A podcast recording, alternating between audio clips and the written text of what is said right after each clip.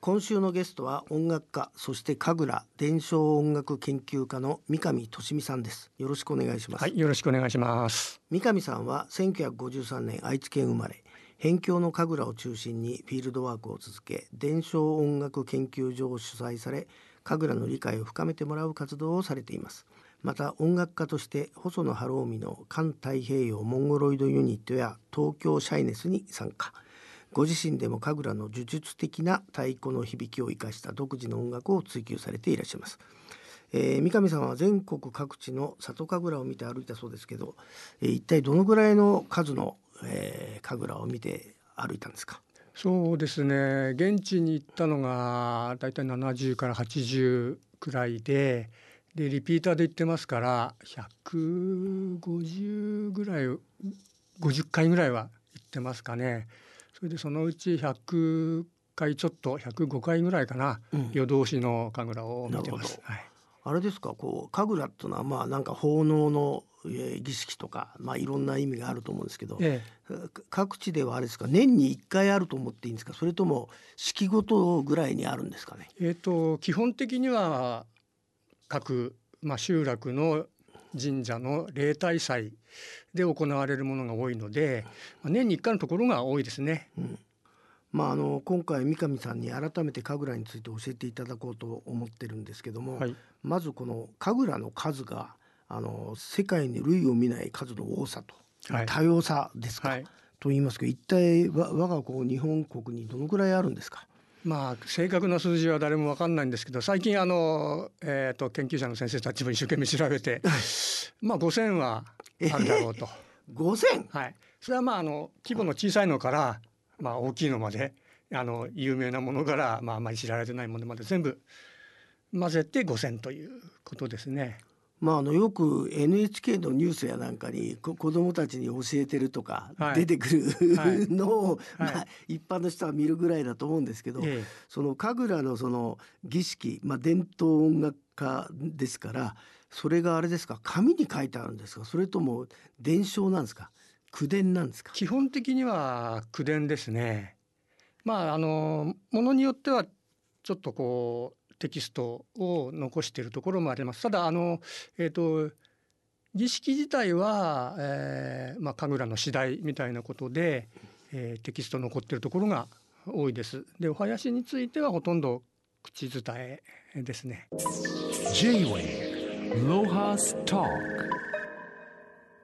まあそもそも神楽っていつ頃始まってどんな形でみたいなはい。そういう話をちょっと教えていただけますか？起源とか。そうですね。まあ私が見ている見方だともうその基本的なものは多分縄文からあの細々とつながってると思ってるんですよね。で縄文文化が今も生きてるとしたらこういう祭りの中にしかないんじゃないかなって、えー思っています。で、えっとそうですね奈良時代ぐらいからは何らかやっていた宮中とかでやっていたらしいんですけれども民間でまあ我々が今里神楽というような呼び方をしている民間の神楽がまあそうですね鎌倉ぐらいが一番古いかな、まあ、平安末期もあるかもしれませんけどそれで中世室町ぐらいに結構増えてきてで今行われてる形に大体収まったのが江戸の初期かなっていうふうに考えられてます。はあ、でもこれ意外でしたね。僕縄文って言われるとまあ土着の日本人、はい、まあ、南太平洋とかあっちから来たのかもしれませんけど、ええ。なんかいかにも神楽ってあのきらびやかな着物着るから、ええ。弥生の文化だと思ったんですけど。それはもう非常に近代のあの神楽のイメージですね。全然違うんですね。そうですね。あのうんそんな昔キラキラしたの着れないし、あの本当にあのもともとその自然神とか祖先神を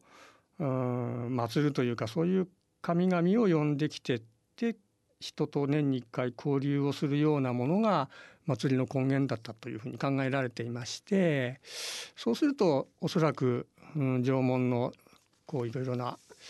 えー遺跡なんかから出てきてる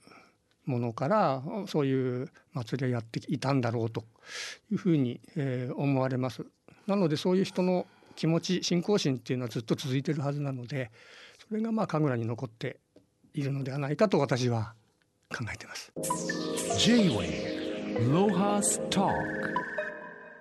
でもなんか珍しいですね普通あの文化人類学とかそういうところからこの神楽を研究なさるやり方は分かるんですけど三上さんもともとミュージシャンというか音楽家ですよね。そ、ねはい、その音楽家である三上さんが神楽に惹かれたきっかけって何だったんでしょうか？えっ、とまあミュージシャンやってて80年代にあのワールドミュージックっていうのが流行って、はい、で、ね、いろんな民族がそれぞれの伝統のまあ音楽を元にしてあ今まあポピュラー音楽の楽器使ったりやり方リズム使ったりとかそういうふうなのでまああのー大流行した時にやっぱりすごい刺激を受けて自分も日本でそういうものが作ってみたいと思ったんですけどよりどころとする音楽がどこにあるかさっぱり分からなくて、はい、でずっと80年代ですからね20年近くなんか頭の隅っこに引っかかりながらいたら突然ある日神楽に出会ってであれ？ひょっとしたらこれルーツミュージックかなと思ってで調べ始めたら今まで自分が思っていた日本の音楽と全然違う音楽がそこにあってで世界に通じるグルーブを持ってたりとかね、はい、でびっくりしてそれでじゃあちょっと、まあ、ある、えー、神社のサポートももらってで全国の神楽を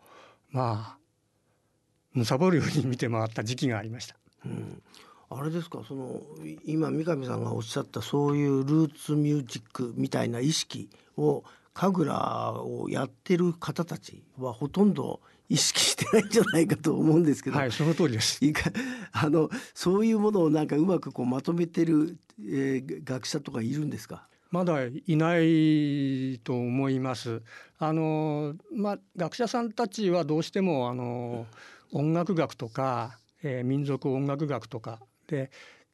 のアプローチになるのでどうしても学理とかそういうの基本になっちゃいますから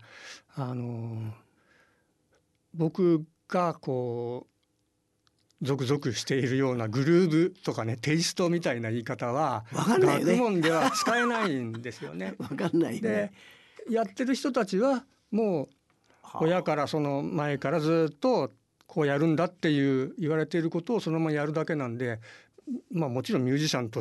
いう意識はないですからただ伝わっていることをただそのままやってまた次の世代に引き渡すんだっていうそういうことですね。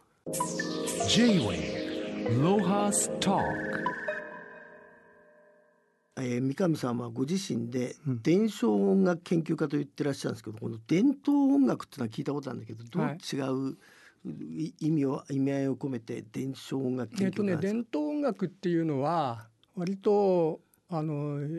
まあ家元制度というか師匠がいてで習うというようなものですね。と守られてるですからね伝統芸能と民族芸能という言い方があるんですよ。なるほど。で神楽は民族芸能あの獅子舞であるとか、うん、そういうものは、えー、民族芸能というふうにされててで伝統芸能ってなると歌舞伎だとかの狂言であるとか、まあ、それからいわゆる邦楽ですねお琴とか、えー、そういうものが、まあ、伝統芸能、まあ、習い事ですか。で芸能っていうのは生活に根ざして、まあ、その多くが、まあ、信仰をもとにして行われているというものになりますね。ですから神楽は、まあ、音楽だけじゃなくてまあ、舞もあるしそれから歌も歌いますしそれから斎場を作りますし、まあ、いろんな文化があのまあ本当映画とかレコードとか、まあ、そういうのができる前の総合芸術に近いもんだと僕は思ってますね。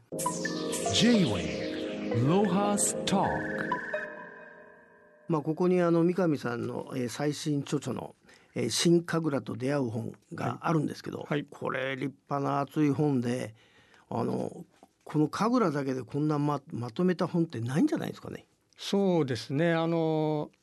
ないことはないんですがやっぱりあの学問的な本なんで難しくて 僕も僕も未だに読んでもよくわかんないようなのがあってで、まあ、私がですから出してるのはガイドブックという言い方をしています。だから一般の人にあの神楽っていうのはどういうことをしていてどういう価値があってっていうでなんとかあ守っていけたらっていうような気持ちも込めて作っているもんですね。最初僕これあの神楽お音楽なんでこれ本でどうやって伝えるのかなと思ったらなんかこう QR コードついてるんですね。はい、いろいろ考えたもんだなと思ったんでこそうですね。れこれお得ですよね。これでいくらだ2000 2200円で日本全国の神楽が全部見聞こえるというか見えると。そうですね。その音楽の豊かさをあの知ってもらいたくて本作ったんですが、やはり言葉だけでは音楽ってあの伝わんないですから、はい。それをもうあの動画で確認してもらおうっていうことで180いくつかあの QR コード載せてます。ね。あのそそれのいなんとかな。値打ちを考えたら非常にお安く日本全国を神楽を聞きながら旅できると。そうですね。贅沢な、。まあ DVD がついてるようなもんですからね。そうですよね。J-Way Lohas Talk まああの今日のこの三上さんの話を聞いて、えーじゃあ今年、えーまあ、始まったばかりですけどどどっか1個か2個行きたいなと思ってる人に、じゃあまずはあそこを見見たらいかがかっておすすめ教えていただけますか？そうですね。まあディープな あの僕の好みでいくと、えっ、と今から見られるとなると宮崎県になりますかね。まあ有名な高千穂の夜神楽っていうのもまだまだやってますね。はい各集落で、はいえーまだ夜通しやってるところがいくつかこれから2月の頭ぐらいまで、えーあります。それから、えーも宮崎の諸塚村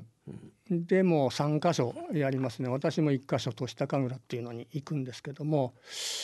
えーっとその辺りがまあ非常に古いスタイルを残している、まあ、集落を挙げての祝祭はですね。まあもう宴会ですね。ほとんど。三上さんが言ってらっしゃる縄文のあの香りがまだ残ってる。えーっとねそこまでは言わない。えーっとねいやまあいろいろね あの神様呼ぶために柱立てたりあするとやはりあのー例えば諏訪の御柱なんかの柱は縄文から来てるって言われますから、はい。そういう意味ではあのーえー縄文の要素柱を立てるそこに神を呼ぶというようなことは、えーまあ、縄文由来と言えなくもない、まあ、僕は言っちゃいますけど、それからそのよく日本は瑞穂の国の稲作の国って言われますけどもともとはあの狩猟採集からスタートしていてで,、山間部にはまだそれが残ってるんですよね。でもう、えーっとあでもまだあるか、えー宮崎だとあのイノシシの生首奉納するような神楽が。なるほど、はい、まだあります。ですからそういう三人文化あと焼き畑文化ですね、えーの色濃い神楽も全国にあります。あの夏になると祇園祭りで、はい。あのみこしの上でなんかやってるじゃないですか、はい、あれも神楽と呼んでいいもんなんですか？えっとねまあ一広く捉えると でまああのあのピーヒョロだけはみんな知ってると思うんだけど、ええ。夏のニュースでですからもともとは今里神楽、はい。もう全国山奥とかにも残っているものはもともとは都から、えー、と出ていったんじゃないかと思うんですけれども都の方にはほとんどなくなっちゃってて、はい。やっぱ都市化してますから、えーどんどんまあ都市の人派手好みですから派手なことが好きだしきらびやかなものですね使ったりえーしますね。東京だともうみこしわっしょいの方がメインになって、えー行ったりとかね。J-Way Lohas Talk まあ三上さんはまた一方で多摩美術大学美術学部の非常勤講師でいらっしゃいますが、はい。美術学部で神楽を教えてるんですか、そうです。は授業でもうビデオ見せて、うん。でこんなに多様ででこんなにまあいろいろな、日本のそれこそ本当に縄文から現代までのいろいろな文化取り入れてますからまあ、一つの神楽に全部っていうわけじゃないですけど神楽全体を見ると神楽全体の中に、まあ、日本の文化ほとんど要素として取り込んでいるっていうあたりでこれを知ることがまあ世界に出ていくとあのよく「お前んとこの文化は何か?」って聞かれるとそ,、それからお前んとこの歌は何だ？聞かせろ歌って聞かせろとか言われた時に今の日本人は割と何も知らないんですよ。説明できない。えー、ですから、まあ、神楽を知っていれば、まあ、世界どこ行っても話は通じる、まあ、おまじないの世界でもありますしその特にあのまあ、今はもう第三世界っていう言い方しないかもしれないですけどそういうまだあの、まあ、ネイティブ文化が残ってるような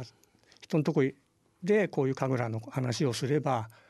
あなんだ日本もまあ最近ちょっと落ちぶれてますけどなんか先進国と言われた経済大国と言われた割にはなんだ俺たちと同じ文化持ってるじゃんかっていうふうにあの理解されると思うんですよね。ですからこれはあの学生には社会に出てから絶対何かの役に立つと思うからまあ眠らないで見てくれというふうに言ってますね。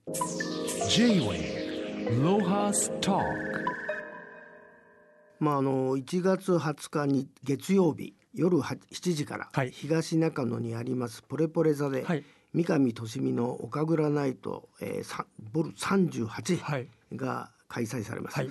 えー、この三上さんの岡倉ナイトっていうのはどういうポレポレ座だからあれですか、えー、映像があるんですか？えっと一応ポレポレのポレポレ東中野のあの1階のカフェでやるんですけれども、うん、まああの本当に神楽を知ってもらいたいということでこう僕が撮影したビデオを見てもらって解説してっていう神楽ビデオジョッキを、